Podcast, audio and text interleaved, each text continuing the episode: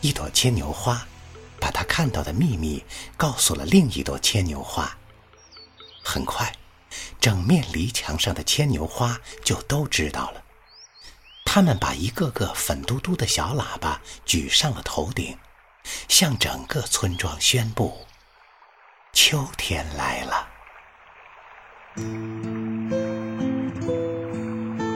哦，秋天来了！我直起腰，把耳朵转向四野。我听见空气慢慢变凉的声音。夏天的闷热和潮湿已经悄悄溜走，天空越来越远，越来越蓝。我听见田野里的庄稼和野草慢慢变黄的声音，一只蝴蝶飞上飞下，一只蚂蚱在草尖上用力地跳起。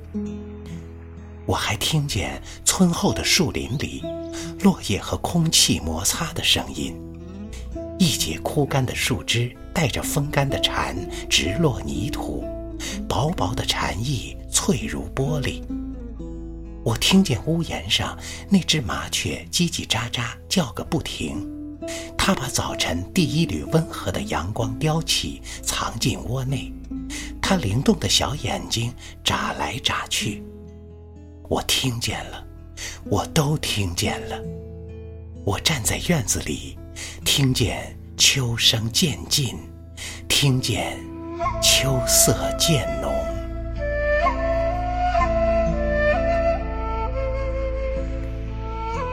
停下手中的活计，听一听这秋吧。这是一个声音的仓库，更是一个生命的仓库。这里的衰落绝不是死亡，而是更迭。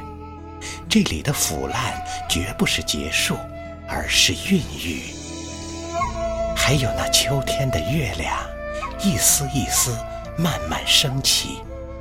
这时而新芽，时而满弓，时而淡绿，时而浅蓝的月亮呀，它挂在乡村的树梢上，纯洁的让人心疼。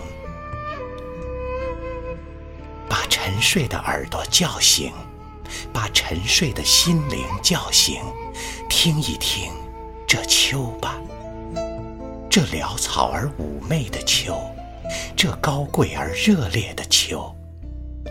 花朵的私语，虫儿的低唱，月影的轻叹，夜风的呢喃，它们此起彼落，又相互缠绕，在寂寥旷远的天地间。共同汇成了一部生命的交响。